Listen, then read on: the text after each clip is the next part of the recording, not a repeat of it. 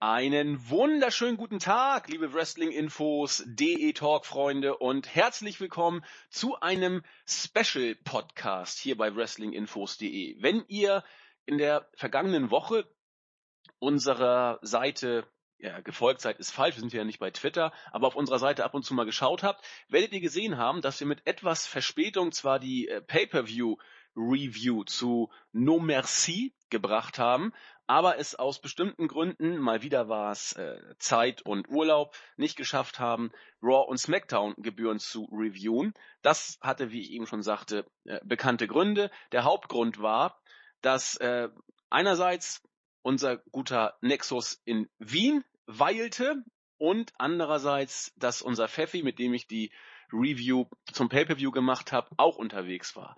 Jetzt ist er wieder da, zwar Opfer von diversen Langfingern äh, in unserem schönen Nachbarstaat geworden, aber umso begeisterter und brandheiß auf einen Podcast. Er hat mich angehauen, wollen wir nicht irgendwas machen? Ist doch so viel Tolles passiert. Ich sagte, ja, super gerne, mit dir doch immer. Deswegen heiße ich ihn herzlich willkommen zurück an der Podcastfront, bevor ich gleich sage, was wir hier heute machen wollen. Ich bin so glücklich, wieder an meiner Seite, der Nexus 3D, der Marvin. Ach, was für eine schöne Einleitung. Ich bin auch glücklich, wieder hier zu sein. Ich habe euch wirklich vermisst, euch Fans. Ich kriege, ich kriege täglich Zuschriften. Wann kommst du wieder? Und, Ernsthaft? Ähm, nein, Quatsch. So, so Drohschriften oder was? Wann kommst du wieder? Es läuft gerade so gut oder sowas in der Art, oder? Ich wollte einfach nur mein Ego gerade ein bisschen pushen. Lieber kein Podcast als ein Nexus-Podcast oder so ähnlich. Solche genau, Zuschriften. Das ist ja, ja, genau, komm nie wieder. ja, man gewöhnt sich dran, ich sag dir das. Irgendwann willst du das nicht mehr, nicht mehr missen. Genau. Nein, also mal gucken. Wir haben jetzt äh, Sonntagnachmittag. Wollen mal gucken, wann wir das Ding veröffentlicht kriegen. Also entweder schon heute gegen Abend. Mal gucken, wann unsere Technikexperten dazu kommen. Ansonsten im Idealfall Montag. Dienstag wäre zu spät, weil da machen wir ja schon ganz andere Sachen wieder. Ja, warum? Bitte? Hoffentlich. Hoffentlich, ja. Warum oder ja gut, warum machen wir das? Oder besser gesagt, worum geht's heute überhaupt? Ähm, natürlich steht das Ganze im Lichte der jüngsten Ereignisse, die doch recht hohe Wellen geschlagen haben. Einmal wollen wir uns über die Rückkehr von Bill Goldberg unterhalten. Es wurde ja immer wieder viel drüber geredet, nur ist es wohl mehr oder weniger offiziell. Äh, wenn man Wikipedia glauben darf, die scheinen offensichtlich in die Zukunft gucken zu können, ist es offiziell. Ich möchte ganz kurz mal vorlesen, was bei Wikipedia dazu steht. Ich dachte eben, ich gucke nicht richtig. Nach, einer Media nach einem medialen Schlagabtausch über Twitter forderte dann im Oktober 2016 Paul Heyman, das Sprachrohr von Goldbergs letztem Gegner Brock Lesnar, Bill Goldberg zu einer Neuauflage des Matches bei WrestleMania 20 von WrestleMania 20 heraus. Bill Goldberg antwortete über Twitter, dass er persönlich bei der nächsten Raw-Veranstaltung erscheinen und reagieren werde. Kurzer Einschub, heute ist Sonntag, der 16. Oktober. Und ich gucke jetzt auch auf Wikipedia. Einschub Ende. Jene fand am 17. Oktober 2016 statt. Goldberg kehrte im Rahmen der Sendung zur WWE zurück und nahm die Herausforderung von Brock Lesnar zu einem Rückmatch an. Das Match wird bei der Großveranstaltung Hell in a Cell am 30.10. stattfinden. Mann, sind die gestört. Äh, wie gesagt, am 16. Oktober kann ich schon sehen, was am 17. Oktober passiert sein wird.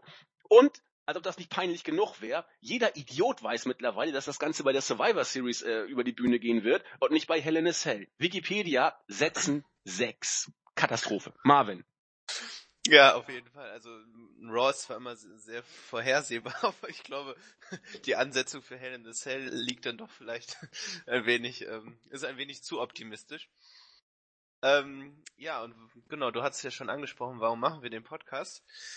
Als ich aus Wien wiederkam, war ich überrascht, was alles passiert ist. Und ich meine, Tim Wiese hat sein, sein, wird sein erstes Match bestreiten. Ich, hab mich, ich, bin aus der Hose gesprungen vor Freude. Ähm, genau, und dann Bill Goldberg kommt tatsächlich zurück zur WWE. Ähm, erstmal ganz grundsätzlich, was, was, was sagst du dazu? Ähm, Vor allem, weil du hast ja WCW auch wirklich nie, also ich auch nicht, aber ähm, nie verfolgt, wenn ich das richtig in Erinnerung habe, ne? Das ist richtig. Ähm, das war die Zeit, wo ich relativ raus war aus dem Wrestling. Das hörte ja bei mir so 1994 auf. Da war dann beim besten Willen nichts mehr zu wollen. Das war die Phase, wo in der WWE dann auch langsam anfing, so ein bisschen die Lichter auszugehen. Nicht nur in Deutschland, sondern auch äh, in Amerika hatte man immer mehr Probleme, da sein sein Standing zu halten. Zu dieser Zeit hat dann ja auch äh, Hogan sich von der WWE abgewandt und ist zur WCW gewechselt, genau wie viele andere. Das war dann die Zeit, wo viele ähm, Stars oder auch obere Mitkader von der WCW aufgekauft worden sind, wie ja, wie als ob es nichts. Bitte? Ja, nee, sorry, sorry. Als ob es, als ob es kein Morgen geben würde sozusagen.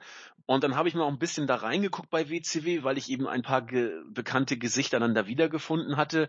Also Virgil war da, Hulk Hogan war da, der Shockmaster, wer kennt ihn nicht, Earthquake, der dann auf einmal da der Shark hieß. Äh, also all solche Geschichten und da dachte ich irgendwann, nö, irgendwie ist es doch alles ziemlich langweilig. Die New World Order habe ich dann so ein bisschen noch in den Anfängen mitgekriegt, aber hat mich alles nicht mehr so richtig gekickt. Deswegen WCW war nicht so meins und Gold, Goldberg dann auch nicht.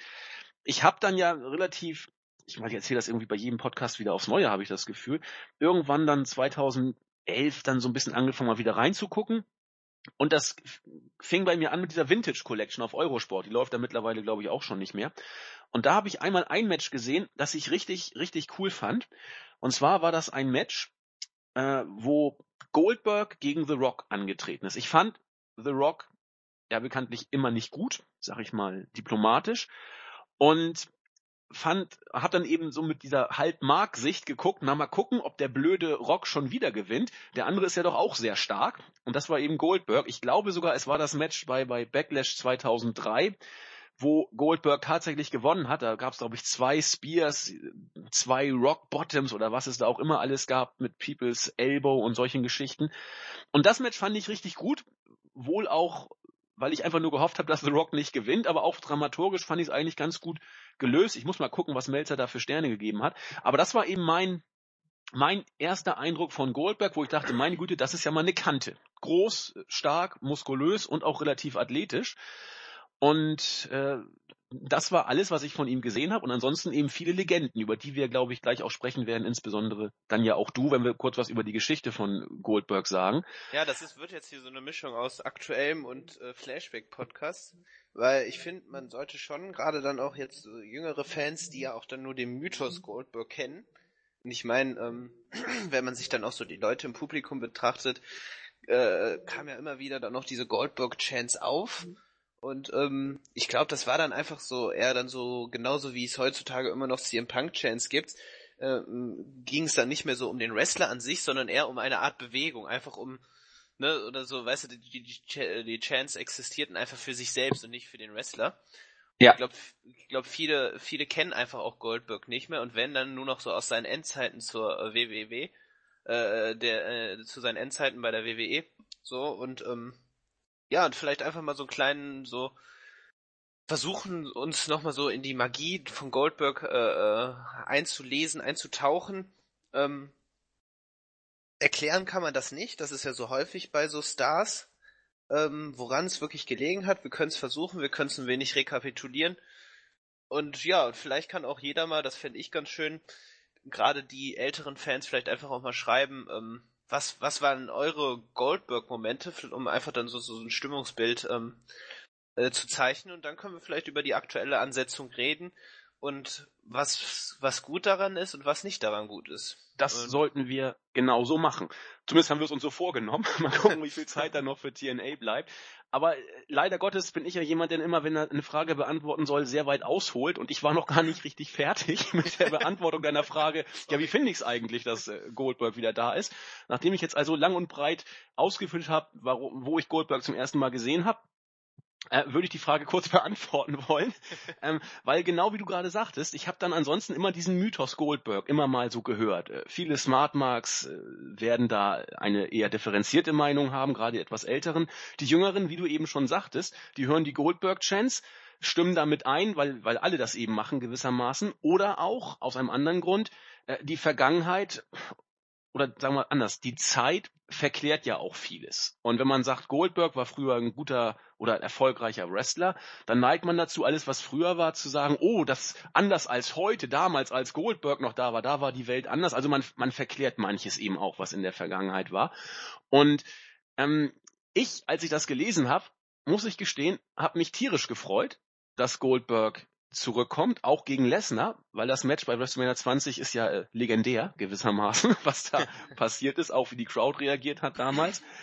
Ähm, und ein, ein kleiner Hinweis noch, äh, was dieses Match eventuell bewirken kann, nicht zwingend muss. Als äh, letzte Woche Raw über die Bühne gegangen ist, am ähm, Montag, hatte ich, glaube ich, Dienstag, Mittwoch oder Donnerstag, ich weiß nicht mehr genau, welcher Tag es war, eine Nachricht bekommen von einem Kollegen, den ich äh, beruflich kenne, der ist ein Ticken jünger als ich und hat früher auch so 98, 99 äh, viel, viel Wrestling geguckt, ist dann schon lange raus, ist dem entwachsen, ab und zu schnacken wir noch drüber. Der hat mich angeschrieben und meinte, also jetzt ist die Survivor Series ja wohl ein Pflichttermin. Also der wird nur wegen dieses Matches sozusagen, wird er sich das angucken. Und da wird es einige geben, bin ich mir relativ sicher, die um der alten Zeiten willen das Ding nochmal gucken. Wrestlerisch wird man wohl nicht allzu viel erwarten dürfen. Der Mann stand vor 13 Jahren zuletzt im Ring. Aber für das Medieninteresse und einfach nur die beiden äh, Kanten mal im Ring zu sehen, mal gucken, was da rauskommt. Also ich freue mich drauf, muss ich ganz ehrlich sagen. Ja, also für dich wird das so einen Nostalgiefaktor haben, aber wenn wir uns jetzt mal das, das Produkt WWE in seiner reinsten Form jetzt mal betrachten und gucken, ich meine, jetzt haben wir dann auch die Pay-Per-Views sind ja jetzt wieder um, No Mercy war und ähm, ich finde einfach, dass das WWE einfach zu viel falsch macht, um sich so ein Match leisten zu können. Also und das ist hier gerade auch das, was ich bei der WCW dann, was man bei der WCW dann vermisst hat. So ein langfristiger Gedanke fehlt hier völlig. Und das haben wir schon seit Jahren kritisiert, das hat Jens kritisiert, das hat Julian kritisiert, das kritisieren wir, dass man immer nur noch Oldtimer in, in, in, äh, in den, ins Rampenlicht stellt und ganz vergisst dabei, seine eigenen Talente in den Vordergrund zu rücken. Ja, also bei, bei Mania gehe ich mit, aber ich find's nicht tragisch, dass mal bei, ja gut, die Survivor Series gilt ja als A-Pay-Per-View, ist er für mich schon lange nicht mehr. Aber bei einem, einem Pay-Per-View mal so einzustreuen, finde ich, finde ich okay. Ich meine, Goldberg ist für ein einziges Match bis jetzt gebucht worden. Also das ist seine mhm. vertragliche Verpflichtung. Er hat auch gesagt, er macht das auch äh, natürlich wie immer des Geldes wegen, aber auch weil, weil er will, dass sein Sohn ihn mal im Ring sieht. Das hat er wohl bisher noch nicht getan.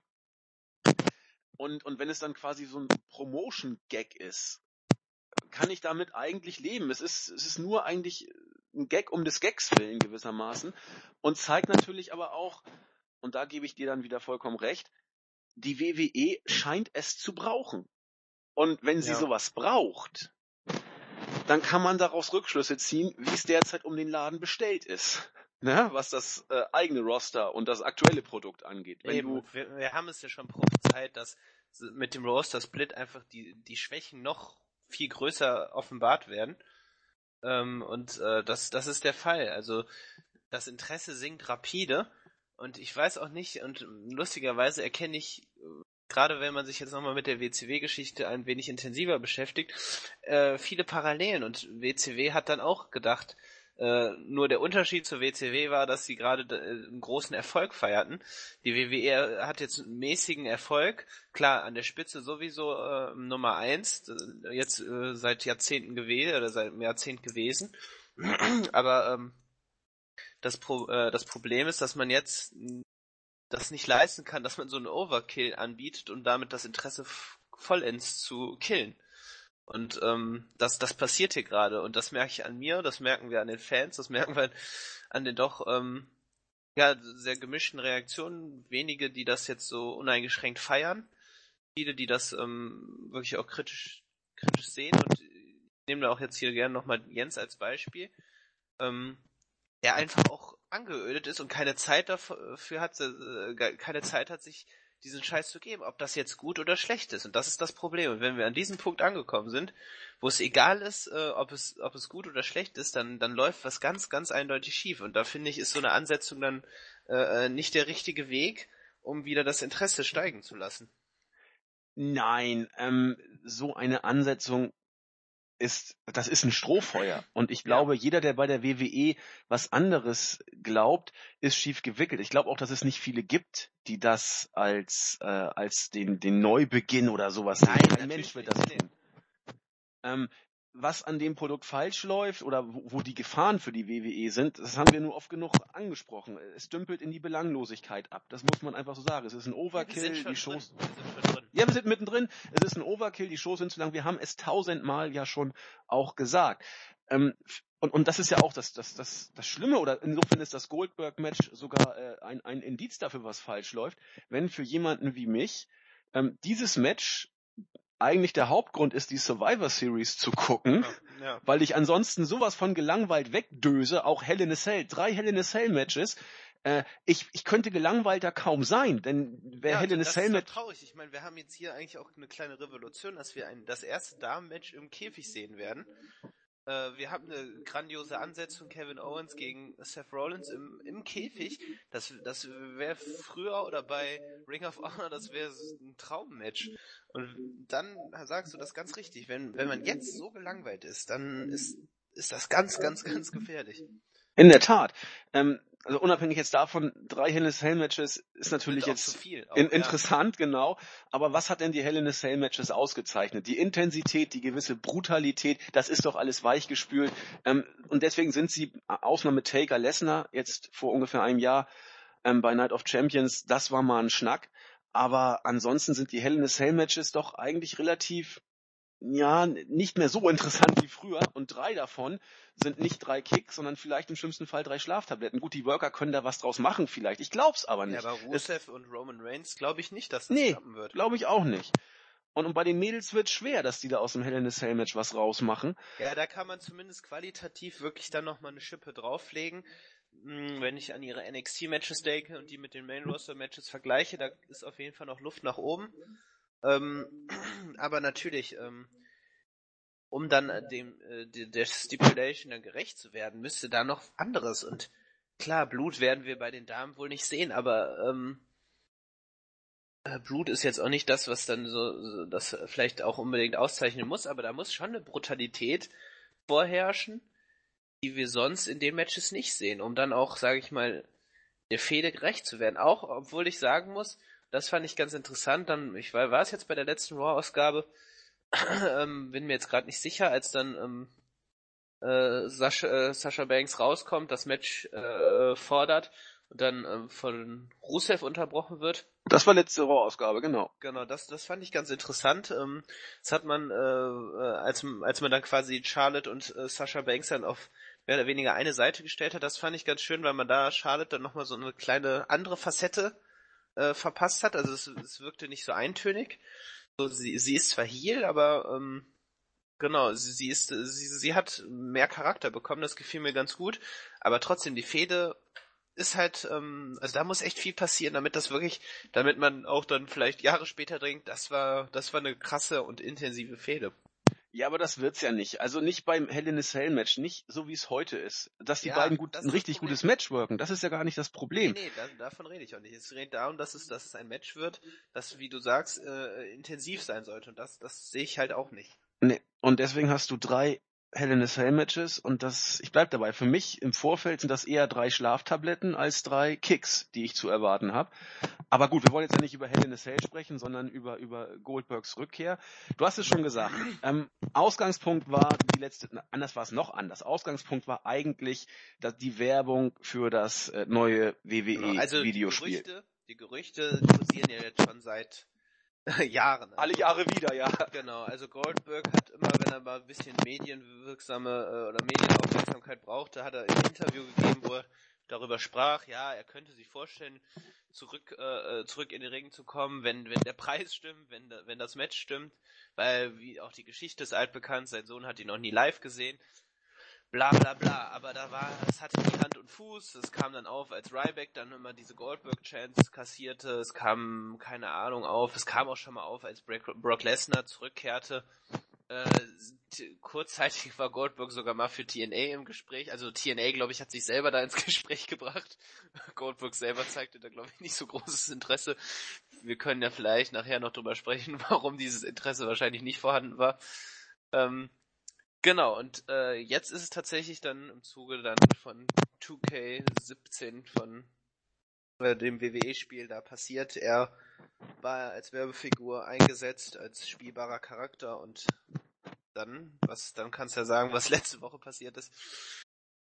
Ja, genau. Also äh, erstmal muss ich die die Werbung für das Videospiel von und mit Goldberg einfach nochmal äh, loben. Ich finde die großartig, wie sie ihn da mit der Polizei aus diesem komischen, aus dieser Scheune da abgeholt haben. War auch schon cool. Äh, Paul Heyman und hat in der letzten, bei der letzten Raw-Ausgabe, insofern ein kurzer Rückblick auf die Raw-Ausgabe, also nun ganz ohne Raw-Review geht ihr hier nicht weg. Marvin hat ja schon das Segment mit den Mädels angesprochen. Ich spreche jetzt Paul Heymans ähm, Segment nochmal kurz an.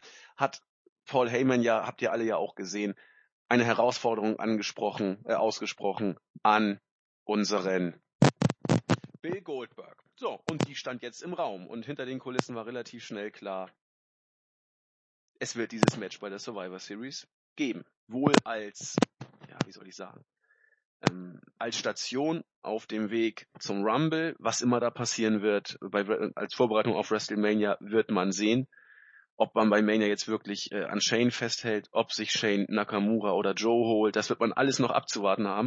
Aber eigentlich ist diese Geschichte mit Goldberg äh, nicht viel mehr, um Lesnar auf den Weg zu Mania heiß zu halten. Also anders kann es nicht sein. Und ja, nur wird sich Goldberg morgen bei Raw äußern, nachdem was wir bei äh, äh, Nostradamus Wikipedia gesehen haben, wird er die Herausforderung annehmen. Jeder Mensch weiß, dass das passieren wird. Das ist vollkommen klar.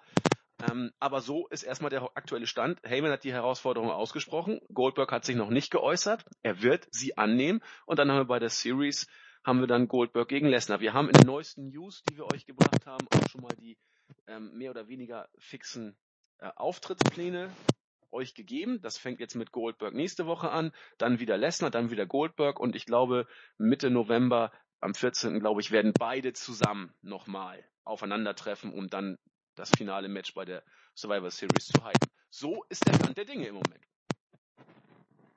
Genau. Ähm, und jetzt müssen wir mal gucken. Also, äh, wie gesagt, ist halt dann auch eher ein größerer Mythos. Und äh, wer ist denn dieser Goldberg überhaupt? Genau, Fragen wir mal so.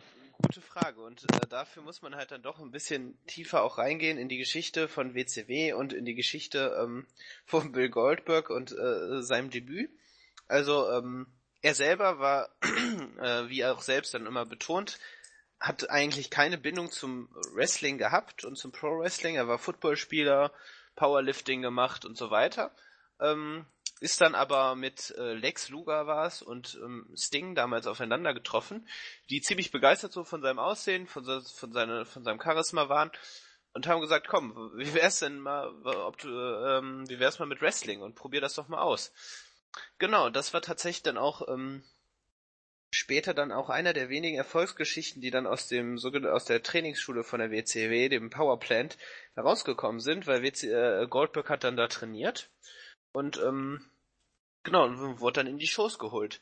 Ich ähm, vielleicht willst du mal kurz erklären, so was dann die Grundidee war, was man mit Goldberg anfangen möchte als man ihn in die Shows geholt hat. Genau, sowas, äh, genau, äh, damit ich nicht nur ganz Zeit alles erzähle. Aber ich hätte damit gar kein Problem, aber ich habe doch so viel gelabert, ich laber doch sonst auch immer so viel. Ich würde dir die Goldberg-Geschichte okay. gerne mal, du hast so schön recherchiert, das muss man ja auch mal sagen. Marvin hat sich intensiv damit auseinandergesetzt. Genau, ich habe mich Deswegen möchte ich dir diese Lorbeeren komplett geben. Zurückgezogen. Du kannst jetzt versuchen, vielleicht mal dein Knisterproblem da in den Griff zu bekommen. Ach man, knister ich schon wieder? Ja, ich verstehe dich leider. Verdammte Scheiße. Scheiße. Müssen das, ich, ich, ich knister so leise wie ich kann, aber. Du, ja, okay. Knister ähm, ich immer noch? Nee, gerade jetzt bist du wieder okay, was dann leise.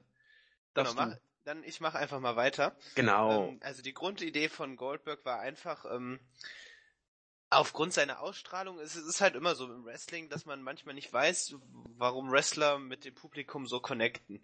Ähm, bei manchen können wir es eher erklären, vielleicht wie bei Daniel Bryan. Ähm, aber auch da ist, das ist einfach die Magie des Wrestlings.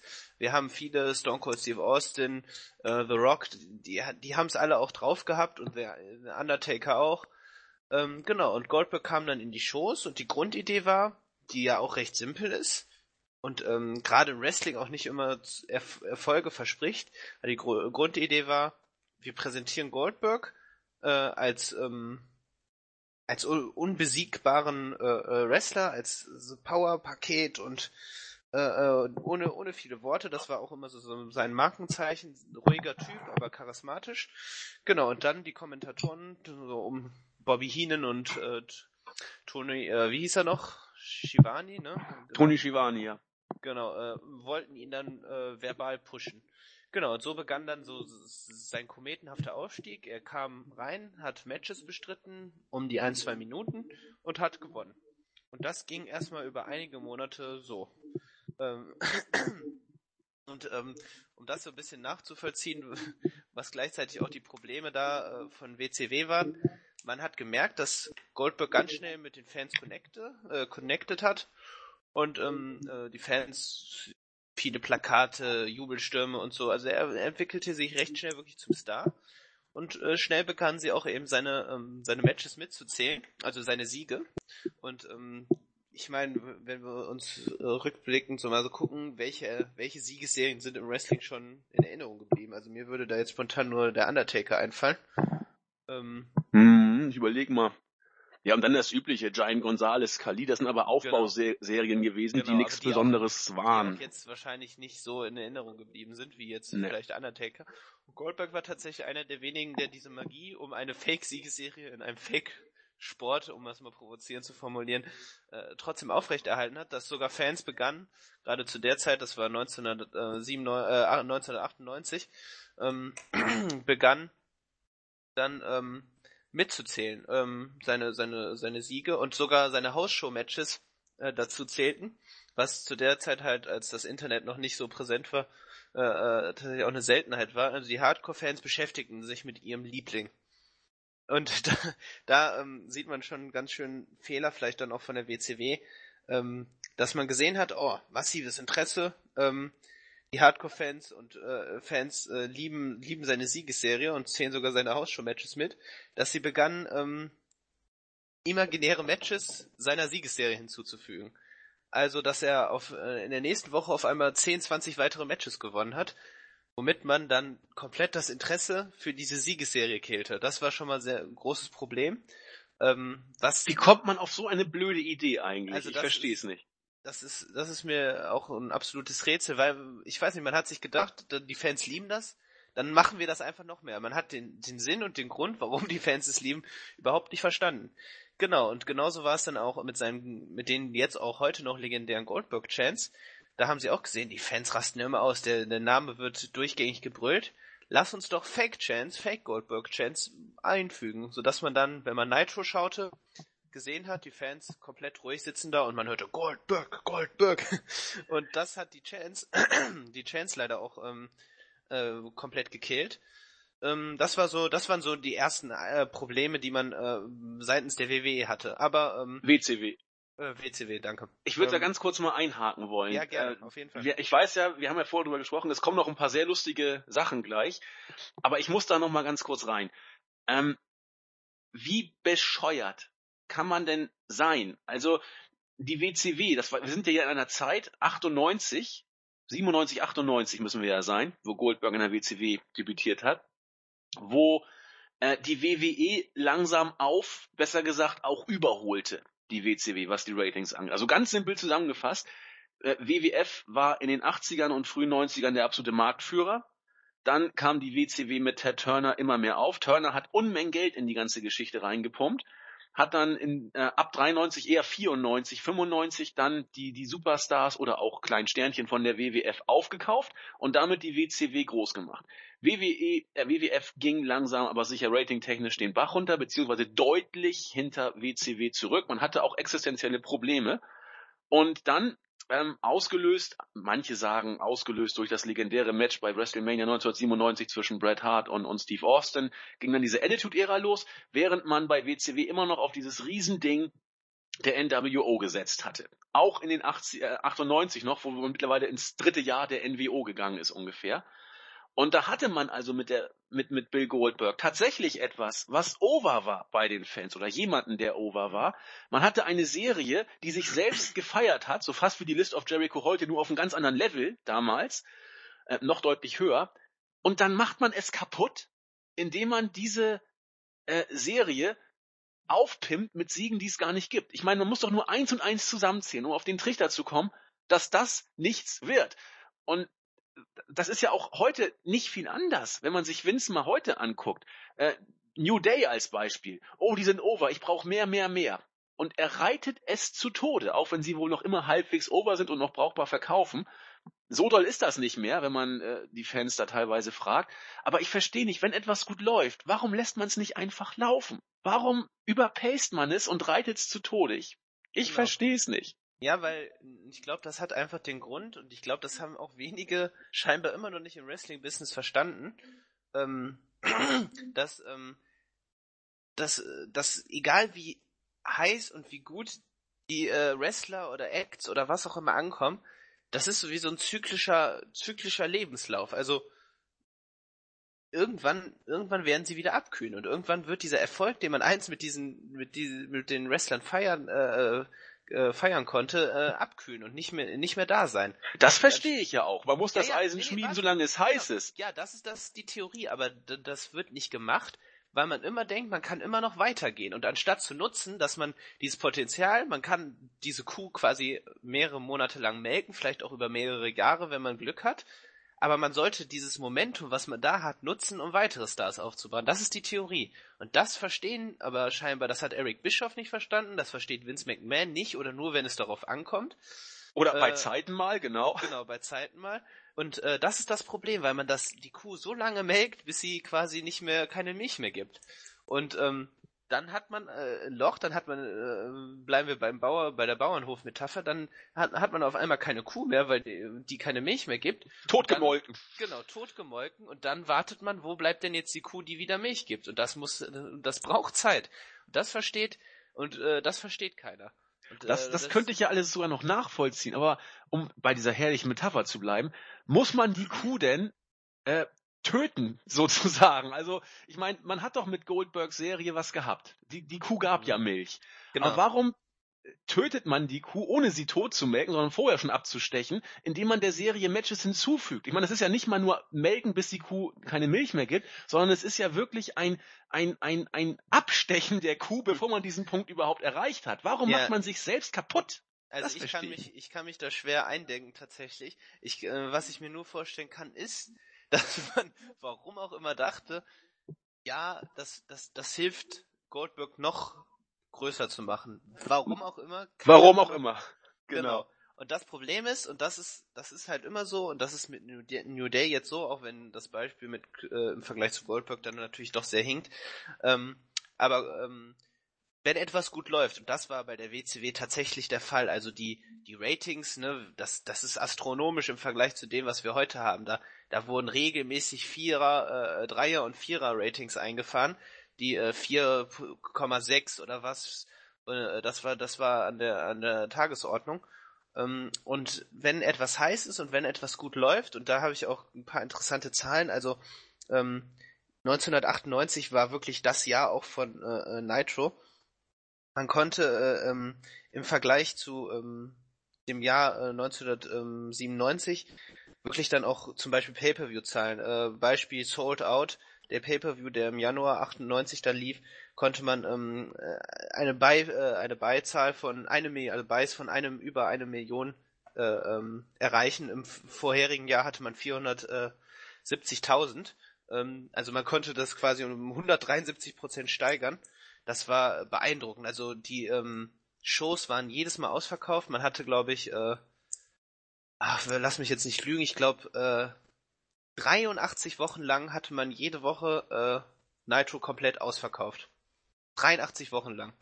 Hammer, ne? Äh, also das ist wirklich, da war Wrestling sowas von, sowas von beliebt.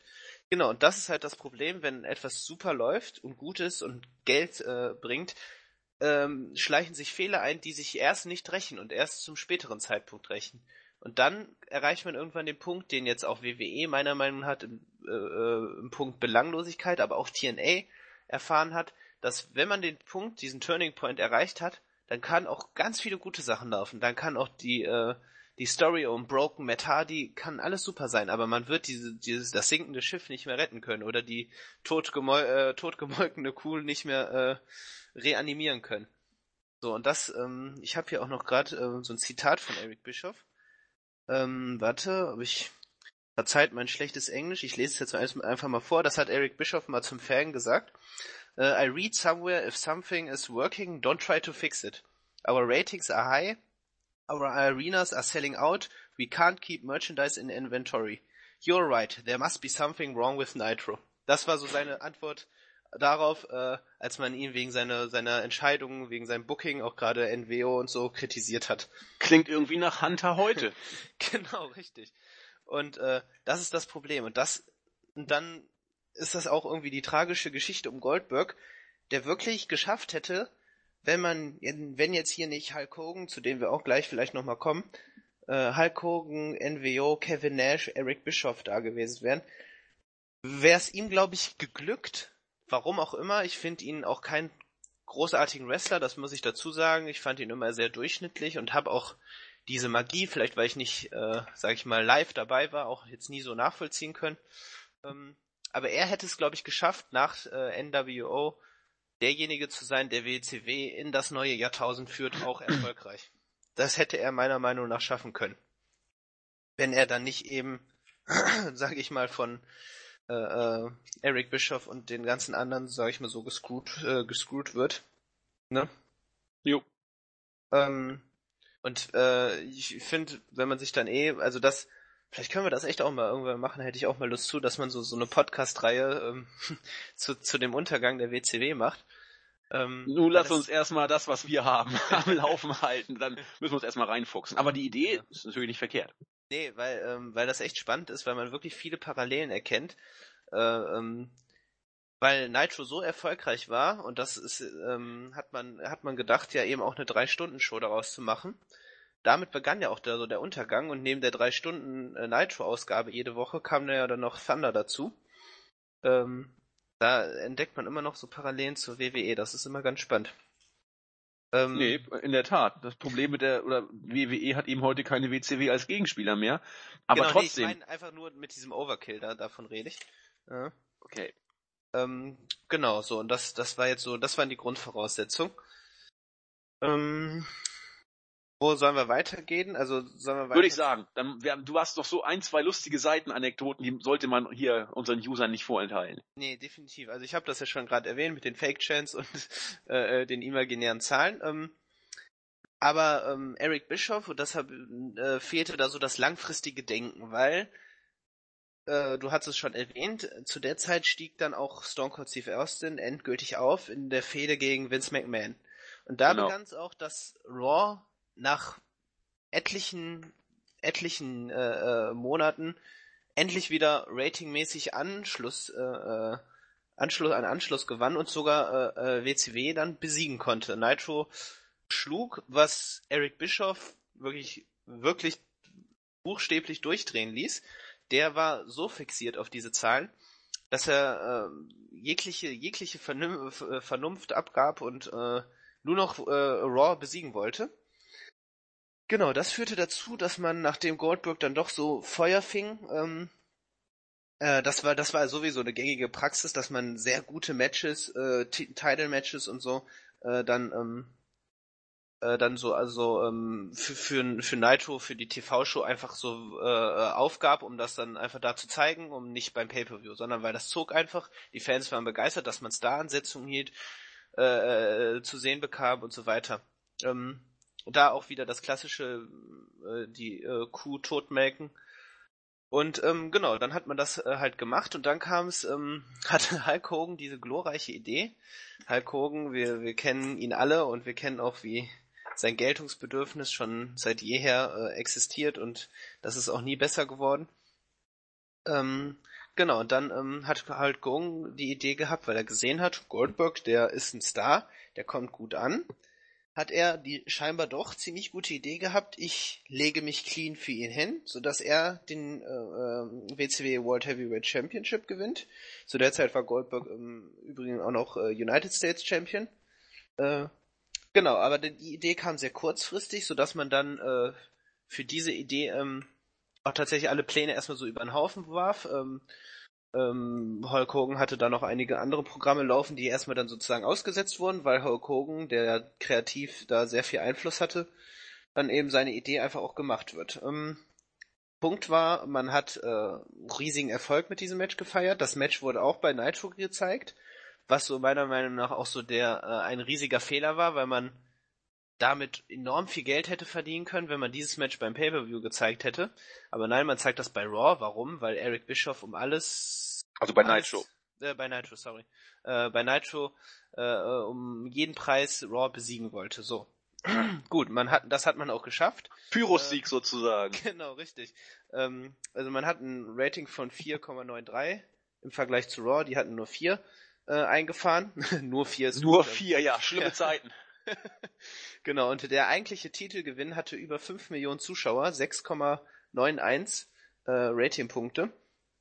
Und genau, äh, dieser Last-Minute-Titelwechsel ähm, fand vor einer Crowd statt. Das war ähm, die viertgrößte Crowd in der damaligen Wrestling-Geschichte. 41.412 Zuschauer, das muss man sich mal reinziehen. Das war eine normale Nitro-Show und 41.412 Zuschauer. Das ist echt eine Hausnummer. Dass die überhaupt da reingehen, ist unglaublich. Das muss das ja wie, wie ein Riesen-Event aufgezogen haben. Georgia, äh, Georgia Dome oder so. Ja, okay, der ist ja riesig. Genau. Ja. Und, ähm, und die erste lustige Anekdote. Fragt uns nicht, warum das so gemacht wurde. Aber anstatt mit dieser Zahl zu prahlen, die wirklich enorm war, was macht WCW? Äh, ich glaube bei der darauffolgenden Ausgabe von Nitro man hat Zuschauer abgezogen und eine geringere Zuschauerzahl bekannt gegeben. Man hat vor laufender Kameras bekannt gegeben, dass man statt 41, über 41.000 Zuschauer 39.919 Zuschauer hatte. Warum, weiß niemand. Bescheidenheit ist eine Zier. Genau. Anstatt mit diesen Zahlen, die man bei WWE und äh, allgemein im Business ist es eine gängige Praxis, dass man da sogar noch äh, Zuschauerzahlen darauf addiert. Aber nein, das hat man nicht getan. man hat Zuschauerzahlen abgezogen. Genau, und dann kommen wir jetzt vielleicht auf unseren lieben Hulk Hogan zu sprechen. Und den haben wir auch in Flashback-Reviews so häufig schon angesprochen, hm, dass er sich für den nicht hinlegen wollte, sei es Bret Hart, Ric Flair oder wen auch immer. Genau, und äh, Hogan hat das natürlich nicht aus Liebe zum Business getan, dass, man, dass er sich clean für Goldberg hinlegt. Nee, er hat gesehen, dass man im Georgia Dome veranstaltet und man hat gesehen, dass die Ticketzahlen enorm gut liefen. Und das lag nicht daran, dass man das Match verkündet hat zwischen Hulk Hogan und Goldberg, sondern WCW war einfach damit so eine Hausnummer. Die Tickets haben sich wie, wie sonst was, wie heiße Semmeln da verkauft. Und als man das Match äh, bekannt gegeben hatte, hat man tatsächlich nur, nur 2000 extra Tickets äh, noch äh, verkaufen können. Ähm, aber Hulk Hogan hatte Angst, dass jemand äh, anderes diesen, äh, äh, sag ich mal, die, äh, äh, den, die, das Lob für die Zuschauerzahlen einstreicht, sodass er dann gesagt hat, komm, ich stelle mich in Main Event und gebe den Titel an Goldberg ab, weil er so heiß ist und der nächste Topstar sein könnte. So, ähm, das hat er mit dem Hintergrund gemacht, dass später ähm, weißt du, wann, wann das, nee, wahrscheinlich nicht, ne, ähm, wann das war, als er dann oder als Goldberg seine Siegesserie dann auch riss? Die Siegesserie von Goldberg ist, äh, kleinen Moment, ja. das war Ende 98, meine ich, am 27. Dezember bei Starcade. Genau, Starcade. Da hat er verloren gegen Kevin Nash. Genau. Vielleicht da auch kurz ähm, Hintergrundgeschichte. Kevin Nash ähm, das ist wirklich alles so skurril, ne? Das ist unglaublich. Kevin Nash war inzwischen zum äh, Hauptbooker aufgestiegen. Ähm, Hulk Hogan, der auch dann vorher, sage ich mal, sehr großen kreativen Einfluss hatte und natürlich auch ein guter Freund von Kevin Nash war. Äh, sie haben quasi eine Storyline hinter den Kulissen entwickelt. Ähm, weil Hulk Hogan, der damals schon im Lockerroom überhaupt nicht beliebt war und eigentlich als, was er auch war, als Figur angesehen wurde, ein altener, alterner Star, der keinen Platz für die jüngeren Talente macht und deswegen massiv unbeliebt war bei der Under- und Midcard. da haben sie sich gedacht, wir machen es anders. Äh, Kevin Nash, der warum auch immer extrem beliebt war und auch so immer als der Cool Guy bezeichnet wurde, ähm, hat die Kontrolle übernommen, sodass Hulk Hogan schauspielernd äh, sich aufregte, dass, äh, dass Kevin Nash da die Position einnahm und die Company verlassen hat, um, warum, äh, bekannt zu geben, er würde von Wrestling zurücktreten und als Präsident kandidieren. Präsident von den Vereinigten Staaten. Genial. Das hat er dann, das hat er dann groß verkündet und so, ähm, nur um das alles zu machen, um schließlich Monate später zurückzukehren. Äh, ähm, und natürlich Goldberg den Titel abzunehmen. Aber das hat man nicht gemacht, äh, indem man ihn gegen äh, Hogan stellte, ähm, sondern, und da kommt jetzt Kevin Nash mit seinen wunderbaren Booking-Fähigkeiten ins Spiel, diese beeindruckende Siegesserie mit imaginären Nummern von 173 zu 0 äh, ähm, hat man dann sich gedacht, wie du gerade angesprochen hast, bei Starcade, dass man äh, ihn dann äh, Goldberg gegen Kevin Nash stellt. Und äh, wie hat er das Match gewonnen? Nachdem Scott Hall eingegriffen hat und ihn mit einem Elektroschocker attackiert hat, sodass Überragend. Kevin Nash diesen Sieg einfahren durfte. Gefühlt also eigentlich gar nicht verloren, nur mit einem Screw-Finish. Unglaublich. Genau, richtig. Und damit hat man die Siegesserie beendet. Ähm, also WCW at his best, also unglaublich. Große Klasse. Also Große das war, Klasse. ähm, daher, daher kommt so diese, diese, dieser Goldberg, dieser Star, der wirklich auch einen sehr schwierigen Weg gehen musste. Und äh, da folgten auf jeden Fall auch noch ganz viele, viele andere. Also da kann man wirklich jetzt stundenlang drüber reden. Auch dann bestritt er eine Fehde gegen Diamond Dallas Page, die auch gespickt war mit Booking-Entscheidungen, wo man denkt, also holy shit, da, man, man kann Sachen falsch machen. Also und äh, eine Sache wollte ich auch noch erwähnen, jetzt, jetzt finde ich sie gerade nicht. Einfach nur, um den Wahn auch von Hulk Hogan darzustellen. Ähm, warte, vielleicht habe ich ihn hier noch.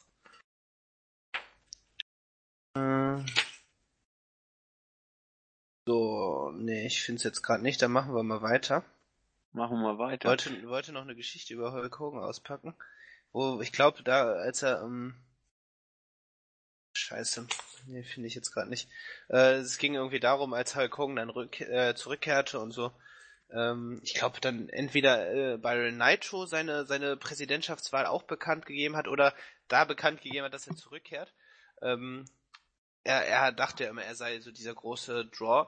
Dann hat er aber im, im TV-Duell gegen ähm, äh, Raw hat er dann äh, gegen irgendein Mitkader-Team verloren. Also das, das Mitkader-Team hat mehr äh, Zuschauer eingefahren als seine große Bekanntgabe. äh, und ich, ich weiß die Namen nicht mehr. Also die Namen waren so belanglos, die, die kennt man, glaube ich, heute kaum mehr. Naja, egal. Okay. Das, das war so zur, zur WCW-Geschichte. Und ähm, genau, das ist Goldberg. Ähm, wollen wir vielleicht noch so ein bisschen zu seiner kurzen WWE-Karriere? Ja, viel ist dazu nicht zu sagen, glaube ich, ne? Nee, so, Äh. was so seine großen Fäden waren. Ja gut, soweit ich das jetzt noch erinnere, das war die erste Fehde war tatsächlich die, die ich auch bei bei der Vintage Collection bei Eurosport gesehen hatte. Ähm, nachdem er im März 2003 zu WWE gekommen ist, hat er die Fehde mit The Rock tatsächlich auch bekommen.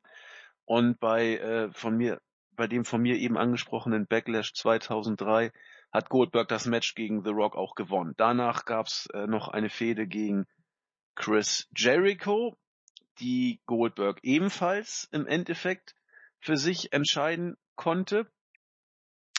Und äh, ja, dann kam eben der SummerSlam irgendwann dazu. Dann, da hatte er ein Elimination Chamber Match, wo er auch um den Titel antrat. Das konnte aber letzten Endes nicht zum Titelgewinn für ihn führen, weil die Evolution und beziehungsweise Ric Flair hat, an, hat eingegriffen und der erste und wohl bis dato einzige Titelgewinn, den Goldberg in der WWE holte, fand am 21. September 2003 bei Unforgiven statt. Da hat er gegen Triple H den Titel geholt. Den durfte er auch ein paar Monate halten, insgesamt knapp drei Monate, bis er ihn bei Armageddon wieder äh, gegen Triple H am, 17, am 14. Dezember 2003 abgeben musste. Das letzte Match ist das sagenumwogende Match bei WrestleMania Genau. 20 gegen Brock Lesnar, wo wie gesagt, das war jetzt der Grund, hier schließt sich der Kreis, wird Ditsche sagen, warum Heyman jetzt ähm, Goldberg herausgefordert hat. Das Match hat nämlich damals Goldberg gewonnen. Die Crowd war in beide Worker unglaublich verliebt zum Zeitpunkt dieses Matches bei WrestleMania 20. Ähm, die Geschichte, so, so wie ich sie mitgekriegt habe, beide waren wohl, äh, haben wohl schon vorher bekannt gegeben, dass sie die Liga verlassen werden. Mhm. Warte, oder? Und äh, genau. Und das Publikum war alles andere als begeistert. ich glaube auch Austin war auch noch Special Referee, meine ich. Genau, so dass so quasi dann ähm, äh, die, die Endgeschichte war, dass äh, Stone Cold einfach beiden noch einen Stunner verpasst hat. Genau. Und sie mit, mit dem Mittelfinger noch äh, äh, beglückt hat und da, da, das war so deren Abschiedsgeschenk.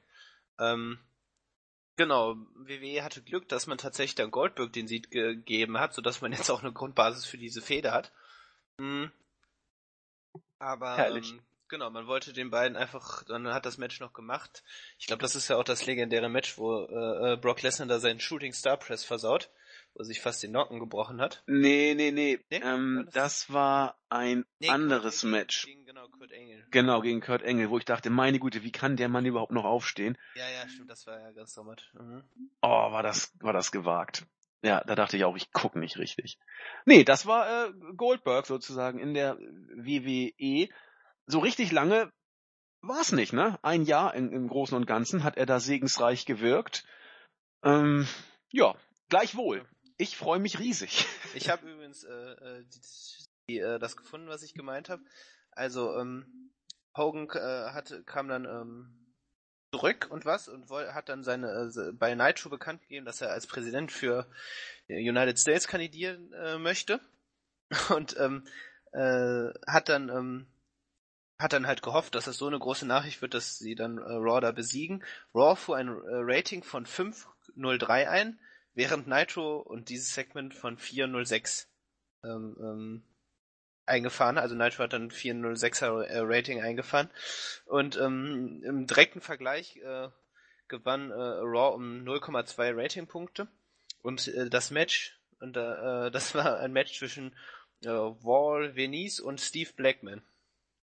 Wow.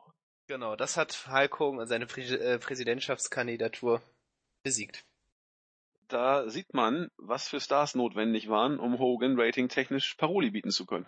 Genau, richtig. Oha. Der hatte, ich glaube, der hatte dann auch äh, wirklich in den laufenden Monaten tatsächlich auch immer Angst oder äh, äh, quasi alleine aufzutreten, dass er sozusagen die Schuld, äh, dann immer versucht, die Schuld so auf andere zu schieben, warum die Ratings dann nicht mehr so geil waren bei Nitro. Also da gibt's noch tausende Geschichten, die Hulk Hogan wirklich, Mann, Mann, Mann. Ja, aber da ging es dann ja auch langsam, äh, auch WCW-technisch. Äh, ja, man hat also viele, viele sagen auch, dass so dann die Niederlage von Goldberg und dieser Titelwechsel gegen Kevin Nash so auch mit dann so das Ende von WCW einläutete. Ja. Das kann man wohl so sagen. Und dann gibt's ja noch einige lustige Geschichten, wie es dann nachher im ja, geier Sturzflug sozusagen, äh, was da noch passiert ist, aber das wäre, wie Nexus sagte, vielleicht was für einen eigenen Podcast, wobei ich glaube, das Ding ist auch schon Milliardenmal thematisiert worden, ja, aber stimmt. man kann es gar nicht oft genug machen. Ja, aber es ist trotzdem wirklich eine interessante Geschichte. Und äh, leider hat Fall. Vince McMahon leider nicht daraus gelernt. Ähm, und wie du es schon gesagt hast, ich glaube, es fehlt einfach die ähm, fehlt einfach die Konkurrenz und Vielleicht habe ich jetzt gerade die Überleitung meines Lebens äh, äh, versaut. Nee, nee, nee, noch ja, versaut weil Bisher, äh, du, du kommst so ein bisschen davon ab, vielleicht kriegst du es noch hin. Mach mal weiter. Genau, also er, äh, ähm, du hast es schon angesprochen, verdammt, jetzt bin ich raus. Ich krieg's nicht mehr hin. Ähm, du hast es angesprochen, ähm, Vince McMahon hat nicht aus seinen Fehlern gelernt. Ähm, fehlende Konkurrenz ist das Problem. Apropos fehlende Konkurrenz, ähm, TNA. Ja, sehr schön. Super. Ich, ich hätte es anders versucht hinzukriegen. Ja, so mach du mal. Äh, ja, wir sehen, bei der WCW gab es einige äh, interessante Booking-Entscheidungen und manchmal wiederholt sich die Geschichte. Die WCW hat damals doch einiges falsch gemacht und dass es mindestens genauso katastrophal äh, auch heute noch zugeht, sehen wir am Beispiel TNA. So hätte ich die Überleitung. Das ist ja fast ja, das Gleiche. Ja, ist auch gut. Gefällt mir auch. Ja, Jens hat gestern eine News rausgehauen, wo er mal die letzten Tage zusammengefasst hat, was bei TNA denn so passiert ist. Äh, ich denke, wir gehen da kurz mal, wirklich nur kurz drauf ein, weil in erster Linie wollten wir heute über äh, Goldberg und Lesnar sprechen, wie man das findet, was daran gut und was daran schlecht ist und wie Goldberg sozusagen in der WCW und in der WWE seinen Fußabdruck hinterlassen hat. Aber TNA bringen wir einfach nochmal kurz, zumindest in, in Ansätzen rein. Was da derzeit los ist, scheint keiner wirklich genau zu wissen. Die einzigen Fakten, die man derzeit wirklich hat, ist, dass offensichtlich jeder bei TNA noch irgendwelche Forderungen geltend zu machen, äh, geltend macht. Und, und dass, dass am Durchdrehen ist. Ja, und dass offensichtlich jeder jeden verklagt. Zumindest äh, jeder, der Rang und Namen hat. Erstmal, wie Jens so schön zusammen, also hat er großartige News, guckt sie euch an bei uns im Board oder auf der Startseite, wenn sie sie noch findet. Betrug, Chaos und finanzielle Probleme. So äh, wird die News eingeleitet. Der aktuelle TNA-Präsident Billy Corgan, Sänger der Smashing Pumpkins, hat, glaube ich, alles verklagt, was nicht bei drei auf den Bäumen war. Dixie Carter, Impact Ventures LLC, also das ist quasi die Firma, die hinter TNA steht, den TNA-Chef der Finanzen äh, Dean Broadhead und dazu noch Dixies Ehemann Serge Salias. Die hat er verklagt, weil, so geht die aktuelle Geschichte, Corgan seinerzeit äh, die Tapings von Impact Wrestling in einer Zeit finanziert hat, wo es eigentlich so war wie heute, wo man eigentlich nie wusste, was morgen sein wird. Corgan genau, hat Geld reingesteckt. Bitte? Nee, mach weiter, sorry. Corgan hat Geld reingesteckt, äh, in der Hoffnung, oder das, da wird's jetzt ein bisschen juristisch interessant, Hoffnung, Glaube oder weil Dixie Carter es ihm versprochen hat, das gilt jetzt jetzt gerichtlich zu klären, dass eben Dixie Carter ihm Anteile an der Company oder gar die ganze Company verkaufen würde. Das ist nicht geschehen. Dann sagt Corgan, gut, ich hätte jetzt gern mein Geld zurück, das in die Tapings reingesteckt hatte. Dixie sagt das, was er immer sagt. Ich habe aber gar kein Geld. Ich kann dir auch kein Geld geben. Wunderbar, sagt Corgan. Dann verklage ich dich doch mal jetzt auf Herausgabe dieses Geldes. Großartig. Du wolltest irgendwas dazu sagen, Marvin? Nee, genau. Das, die ganze Geschichte mit Billy Corgan begann ja, als dann der letztes Jahr der Slammiversary Pay-Per-View anstand.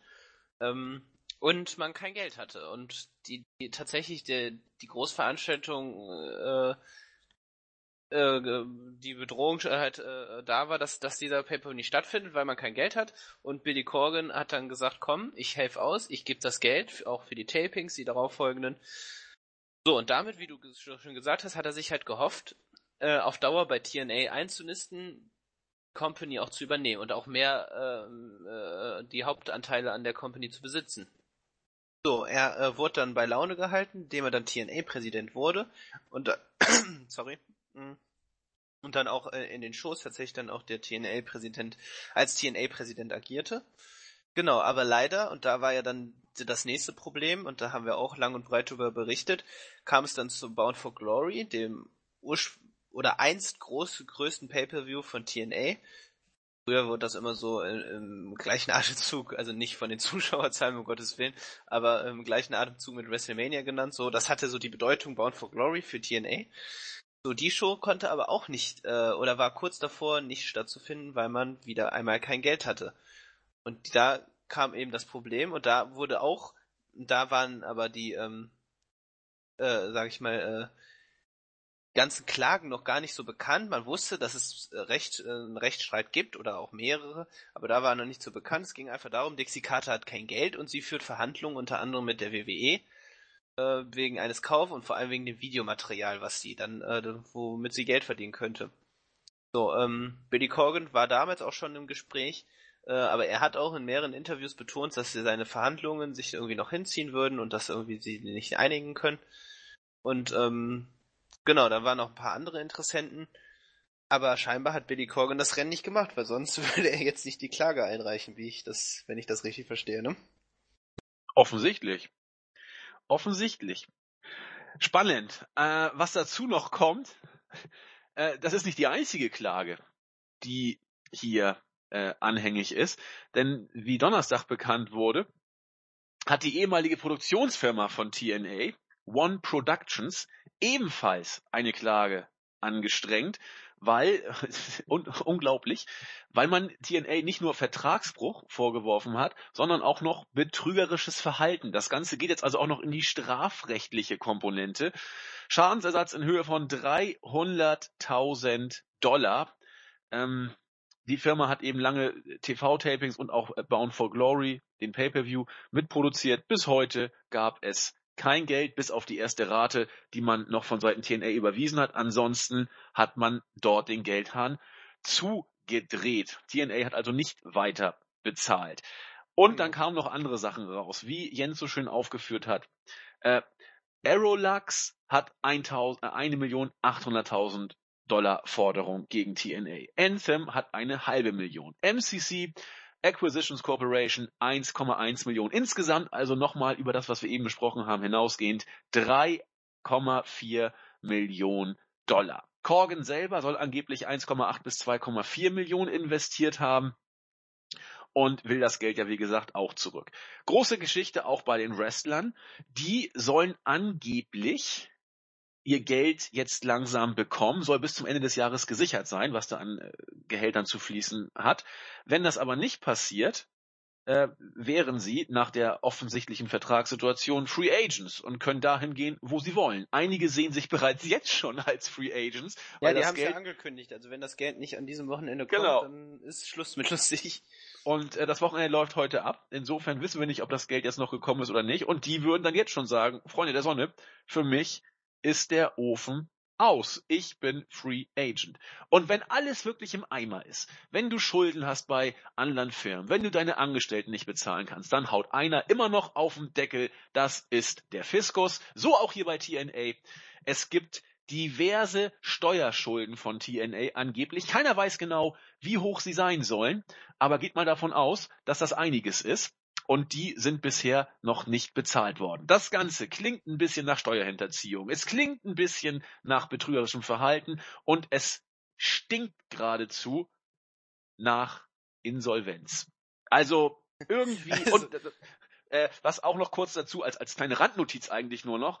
Äh, Probleme gibt's auch noch äh, in Sachen Musiklizenzen, das, dass das da jetzt die Wrestler mit anderen Musikstücken noch, ja. teilweise rein können, weil TNA da auch noch Probleme hat. Diese Firma ist doch jetzt eigentlich, so wie man das alles hört, mehr oder weniger fast am Ende oder schon über das Ende hinaus. Ich weiß also es wir nicht. Hat, wir hatten das halt immer schon alle Jahre wieder, sei es bei den TV-Verträgen, wo man verzweifelt irgendwelche irgendwelche äh, Sender suchte, damit man diese äh, Dreckshow Impact dann aus, äh, ausstrahlt. Äh, ja, sie haben es immer wieder geschafft aufzustehen, aber wenn man sich das jetzt mal so anguckt und zusammenfasst, Betrug, äh, äh, ähm, fin finanzielle Probleme, dann äh, Betrug auch mit den Produktionsfirmen, das ist halt ganz schön, wie die TNA das gelöst hat. Man hat erst die eine Firma, äh, äh, ich mal, ähm, verpflichtet, die dann, glaube ich, sich um eine, einen, Tape, einen Taping-Marathon gekümmert hat, die dann nicht bezahlt hat und einfach eine andere Firma angestellt hat. Und ähm, so kann man es auch machen. Genau, jetzt hat man, äh, was, das ist ja auch neu, wirklich die Steuerschulden dass der Staat Tennessee jetzt so sagt, ja, wir können quasi jetzt äh, haben ein Pfandrecht, ne, weil ihr Schweine zahlt nicht. Genau. Und dann hat man jetzt auch noch wirklich dann diese Probleme, so dass Pop, also Pop TV, der äh, Sender, äh, wo äh, Impact Wrestling läuft, äh, fast die Ausgabe gestrichen hätte. Man hat sich dann dafür äh, ähm, entschieden, einfach die Musik nicht einzuspielen, aber ähm, macht sich besser. Jetzt vielleicht gibt's auch eine große Abwanderung an Wrestlern und ich meine, wenn man so äh, gut so weit gekommen ist, dann holla die Waldfee, ne?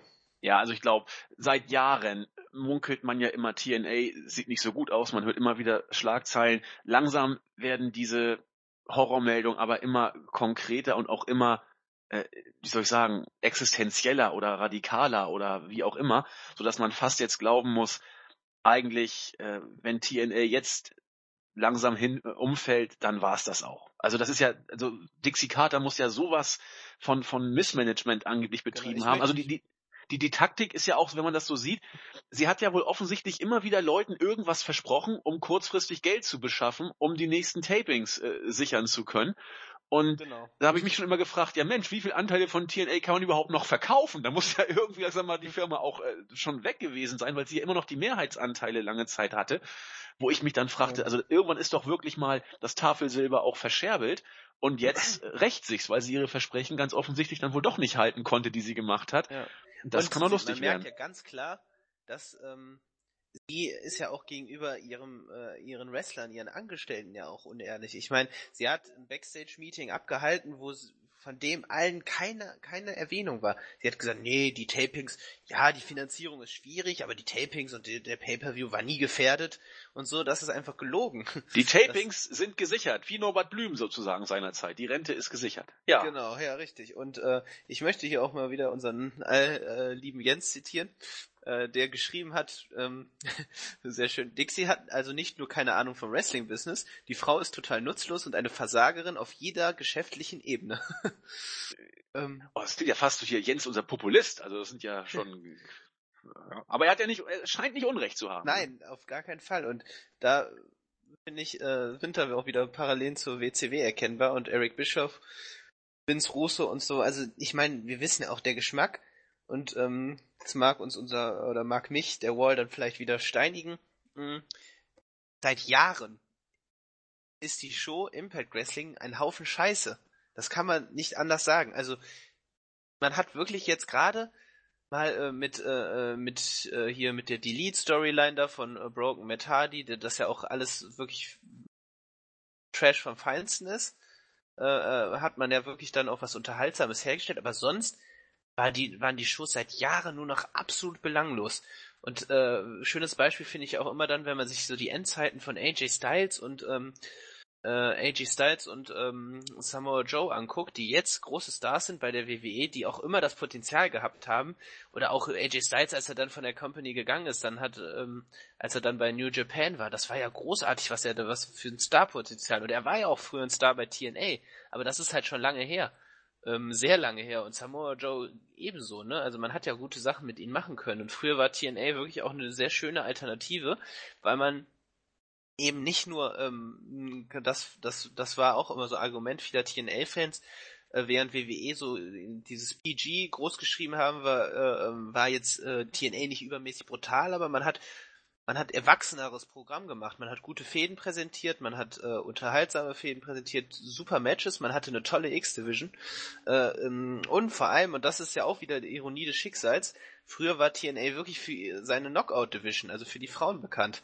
Ähm, und damals, da war wirklich, war WWE mit, mit ihrer Diven, mit ihren Diven, wirklich, ne, Jillian Hall, wen hatten wir da noch? Ähm, Maria, also da, da kamen dann irgendwelche äh, Pillow-Matches, wo man sich mit Kissen ne, schlug.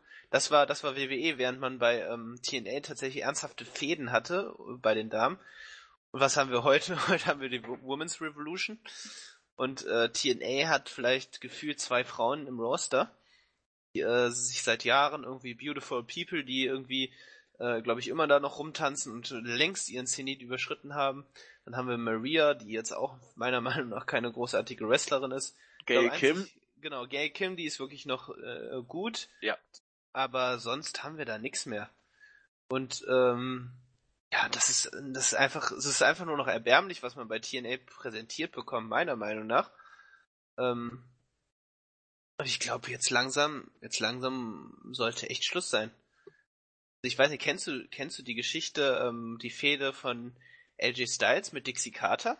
Nee. Ähm, das, das war auch so wundervoll.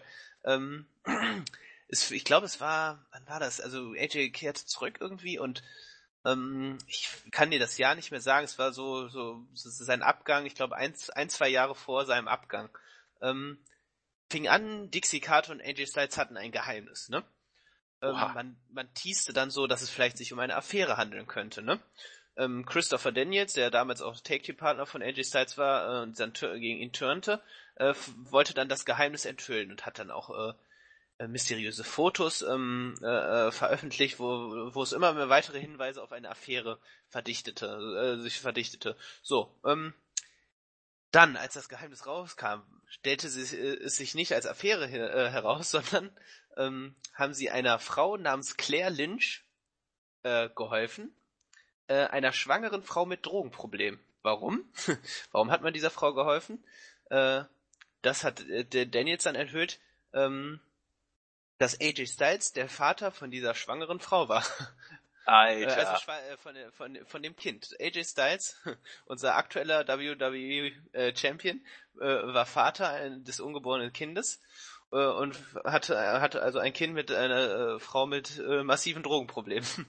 Oh, wenn's hilft. Genau, Geile das- Storyline. Ja, äh, mega Storyline. Ähm, dann ähm, äh, stieg er gegen Christopher Daniels in den Ring und ähm, sollte Styles gewinnen, dürfte er einen Vaterschaftstest machen. Also du weißt schon, in welchen Bahnen sich das so bewegte.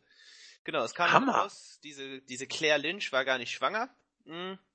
Genau, und lustigerweise ähm, fand die äh, Storyline äh, wenig später ein abruptes, also wenige Wochen später ein abruptes Ende. genau. Verstehe ich also- gar nicht. Nee, genau, also so, weißt du, da hat Dixie Carter auch ihre Finger immer sehr, sehr im Spiel gehabt. Also auch Booking, Booking-mäßig wirklich übelster, übelster Mist. Ah, Aber hallo, das kann man wohl sagen. Und Ja, man sieht ja auch, wie, wie Joe und Styles jetzt aufblühen. Styles ist bei, bei, äh, bei äh, New Japan äh, in absoluten Superstar-Status gekommen, war er vorher auch schon, aber wie du es sagst, die letzten Jahre bei TNA waren dann ja auch nicht das. Ist, ich meine, Styles war ja der, der fast schon zum Tafelsilber, der war ja Jahre bei TNA äh, ganz groß. Ähm, aber trotzdem, beiden hat der Weggang von TNA nicht nur nicht geschadet, sondern wirkte fast wie eine Befreiung, was Genau, äh, Samoa Joe ist einfach auch aktuell der beste Heel, den wir im Wrestling-Business haben. Das muss man sich mal auf der Zunge zergehen lassen, dass er dann wirklich, äh, wie gesagt, bei R1 war er bei TNA auch angesehen, aber das ging dann rapide, rapide den Berg ab und er wurde teilweise dann auch gar nicht mehr eingesetzt, weil man einfach keine Ideen für ihn hatte. Nee, und ich habe mir damals als TNA eine Zeit lang ja noch sogar in Deutschland dann kurz, 2014 meine ich war es, im Free TV dann auch lief, mal ein paar Mal reingeschaltet und da war Joe wirklich sehr, sehr farblos. Der war einer von vielen, hat da auch nicht wirklich was gerissen. Ähm, nee, also es war gut für Joe, dass er da weggegangen ist, definitiv. Da gibt's keine Diskussion. Na gut, damit haben wir kurz das Match Goldberg gegen Lesnar und Goldbergs Geschichte Genau, mal für also- euch beleuchtet. Marvin? Genau, nochmal so ein Schlusswort. Also ich bin gespannt, wie das Match jetzt selber wird. Also ich erwarte nicht viel. Ich hoffe keiner, also vor allem, dass Goldberg da irgendwie noch mithalten kann mit äh, Brock Lesnar, der ja doch einen sehr, sehr stiffen Stil äh, fährt und da auch vielleicht, ich hoffe, dass da keine, keinerlei Verletzung oder was ähm, vorkommen. Ich hoffe, dass das geht gut über die Bühne. Ja, Goldi ist ja nur auch 49, wird im Dezember, glaube ich, äh, 50. Und Lesnar ist nicht dafür bekannt, zart zu Werke zu gehen, sagen wir es mal so. Mal gucken, was da passiert. Und wie gesagt, Goldberg stand 13 Jahre nicht mehr in einem Wrestlingring, zumindest nicht in einem Match äh, für für äh, ernstzunehmende Promotion sozusagen. Das wird interessant zu beobachten. Auch ein Grund, warum ich ein Stück weit gespannt bin, muss ich gestehen, ja. Ja, also es dauert noch ein bisschen, aber ich glaube knapp einen Monat, ne? Oder ein bisschen mehr noch. Jo. Äh, dann findet die Survivor Series statt. Vorher haben wir noch Hell in the Cell. Ähm, ja, mal sehen. Also ich find's, find's nicht gut, aber ja, es wird vielleicht unterhaltsam werden. Auf verschiedenen Ebenen. Und dann mal sehen. Dann mal sehen. Du findest es nicht gut, ich finde es in Ordnung, weil es endlich mal etwas ist, was man nicht alle Tage hat. Und bei der WWE hast du eigentlich sonst immer etwas, was du alle Tage hast. Aber es sagt viel über den derzeitigen Status der WWE und des WWE-Produkts aus, wenn man sich auf ein Match Brock Lesnar gegen Bill Goldberg freut, weil sonst offensichtlich nichts mehr da ist, was irgendwie Jahre interessant ist. 2016, ja. Ja, das muss man so sagen, auch wenn Sigler und The Miz ein großartiges Match bei No Mercy rausgehauen haben. Der Rest des Pay-per-Views war bis auf den Opener ziemlich belanglos. Und ja, das kann nicht gut sein, wenn dieses Match für viele der Grund ist, mal wieder reinzuschalten. Die wenigsten werden hängen bleiben bei dem Dings, die wollen ihren Nostalgie-Effekt sehen, mehr wollen sie nicht. Und ich bleibe auch dabei, WWE muss aufpassen. Die Ratings gehen weiter nach unten, beziehungsweise haben sich jetzt auf einem Level von 2,7 Millionen erstmal gehalten. Das ich- ist nicht doll. wie ich gesagt habe, äh, so viel man falsch machen kann, während man äh, äh, so heiß ist und nur Erfolge äh, feiert, so viel kann man richtig machen, während man einfach äh, in so einem Tief steckt. Ähm, wir sehen gute Matches, die Pay-per-Views, wenn man jetzt die reine Matchqualität betrachtet, ist im Vergleich zu 2012, 2013 deutlich besser geworden. Wir sehen immer mindestens grundsolide Matches, keine, keine, kein Dreck mehr. Äh, ändert nichts an der Tatsache, dass es trotzdem viel zu viel ist und einfach langweilig ist. Die Fäden äh, leider auch selten wirklich gut. Hm, eher dann so nach von Schema A, ne? Äh, Schema A, B und C, die werden dann immer dann verschiedene, verschiedene Wrestler angewendet. Genau, da hilft es dann auch nicht, wenn man dann Kevin Owens und einen genialen Chris Jericho hat. So ein drei Stunden Raw Show ist trotzdem einfach total, total langweilig. Und die können auch nur für ein paar Minuten Akzente setzen. So muss man das dann ja sagen. Na gut, wir werden das alles verfolgen. Es ist ja, wie es ist, und wir lassen es auf uns zukommen. Mehr können wir sowieso nicht machen. Und wünschen euch entweder einen schönen Sonntag oder einen schönen Start in die neue Woche. Mal gucken, genau. wann wir uns wieder hören. Marvin, letzte Worte? Nee, haben wir noch Grüße? Hast du noch Grüße?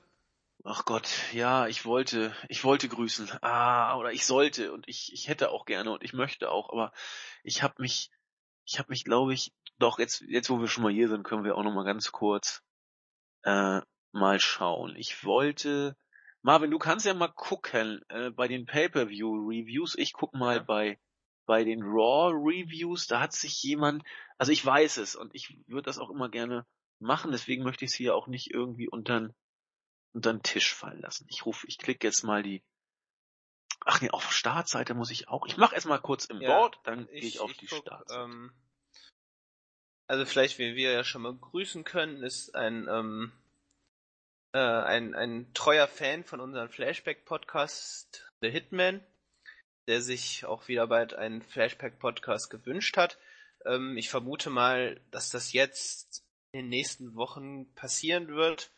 Äh, sag ich jetzt einfach mal, ohne mit Andy vorher darüber gesprochen zu haben, aber jetzt so im... Äh, äh, ja, die Serie steht ja an. Eben, genau, und dann das passt halt dann immer ganz gut. Ähm, ich komme leider nicht hinterher mit den ganzen Raw-Shows, das schaffe ich zeitlich einfach nicht. Ich hätte es halt wirklich gern auch immer alle geguckt. Ich guck mal, ähm, vielleicht schaue ich mir ein paar an, aber jetzt Studium und so, das ist auch ein bisschen blöd dann alles, dann kann ich nicht, kann ich nicht alles runter äh, unterbringen. Ach Quatsch, ähm, zur Not machen wir einfach die, die, die, die Show als solche genau, und gucken glaub, uns ein bisschen. Ist auch in Ordnung so, ja. Da bin ich auch tiefenentspannt. Genau, wollte sonst, also jetzt hier bei dem Pay-Per-View-Review sehe ich jetzt nicht, also keinen, der da unbedingt gegrüßt werden will. Ja, dann hab ich aber noch ein paar paar Wün äh, Grußwünsche. Also ich wollte jetzt einfach mal, wo ich hier mal aufgeschlagen habe, ein paar treue Seelen grüßen. Den Respect My Beard, der auch sehr regelmäßig schreibt und auch eine User-Kolumne mittlerweile am Laufen hat. Den Kühlschrank kaputt, weil sein Name schon großartig ist. Dann grüße ich, wenn mein Internet endlich mal wieder funktioniert, natürlich Rigel, der ist ja auch wieder da. Bangerang Dave, sei gegrüßt. Ähm, Pate Rico, der sich als Podcast-Süchtiger geoutet hat. Stimmt, genau, das habe ich auch gesehen. Das hat mich auch gefreut, ja. Hausi, der viel im äh, WI-Teamchat auch ist und auch die Podcasts immer sich anhört. I-Punkt, der sich immer für jeden Podcast bedankt. Guy of CM Punk, der uns sehr vermisst hat, genauso wie Quacki. Ähm, warte mal, wollte der gegrüßt werden? Nö, die wollten alle nicht gegrüßt werden. Das ist dann auch in Ordnung. Und dann jetzt ganz kurz nochmal die Reaktion zum letzten Pay-per-View. Da gab es auch, glaube ich, vier Kommentare, aber ich glaube, die wollten alle auch nicht gegrüßt werden. Irgendwer wollte gegrüßt werden und ich muss das nochmal in Recherche rauskriegen. Aber jetzt kurz nochmal zum Pay-per-View. Den haben ja Pfeffi und ich gemacht. Äh, wollen wir mal schauen? Ja, auf YouTube vielleicht irgendwie. Ja, guck mal auf YouTube, da sind immer auch viele, die, die, äh, wenn ich YouTube aufmache, dann ist immer, dann gehen immer gleich die Geräusche an, das ist ja immer blöd. Äh, El Gabrielo, der hat sich so schön begrüßt und Dembo, äh, die haben sich beide so nett bedankt, so wollte ich es eigentlich sagen. Pardon. Genau, vielleicht kannst du noch mal auf YouTube gucken, weil da hab ich, genau, ich guck grad da gehe ich immer lieber nicht rein. Da ähm, gehe ich lieber nicht rein haben wir den Salat immer. Äh, nee, also keiner, der jetzt unbedingt gegrüßt werden möchte. Okay, dann hab ich sonst noch. Ja, ich grüße Zack Attack, dass er endlich mal wieder zum Gucken kommt. Und ich grüße auch Jens, dass wir ihn vielleicht irgendwann mal wieder zu einer Review äh, bereden können. Der Mann hat so viel zu arbeiten und trotzdem haut er immer noch eigentlich hier die ganze Seite. Naja, es sorgt dafür, dass der Laden läuft. Unglaublich. Die dieser Mensch. Alles klar. Damit würde ich sagen, sind wir für heute. Nee, den muss ich, den muss ich auch noch grüßen. Adam Borga ist auch erst seit September bei uns im Board. Und was hat er geschrieben? Ich habe letzte Woche in meiner Not eure ganzen Pay-per-View Pre- und Reviews aus diesem Jahr reingezogen. was Sucht aus einem Menschen macht. Oh, das ist aber ein, ein sehr verdienter Gruß, äh, Herr Borger. Das äh, sei dir jetzt ausgesprochen. Gut, sind wir durch, Marvin, ne? Genau, machen wir Schluss. Denke ich auch. Schöne Woche. Bleibt fröhlich, bleibt gesund, bleibt uns gewogen. Wir hören uns. Bis denn. Tschüss. Tschüss.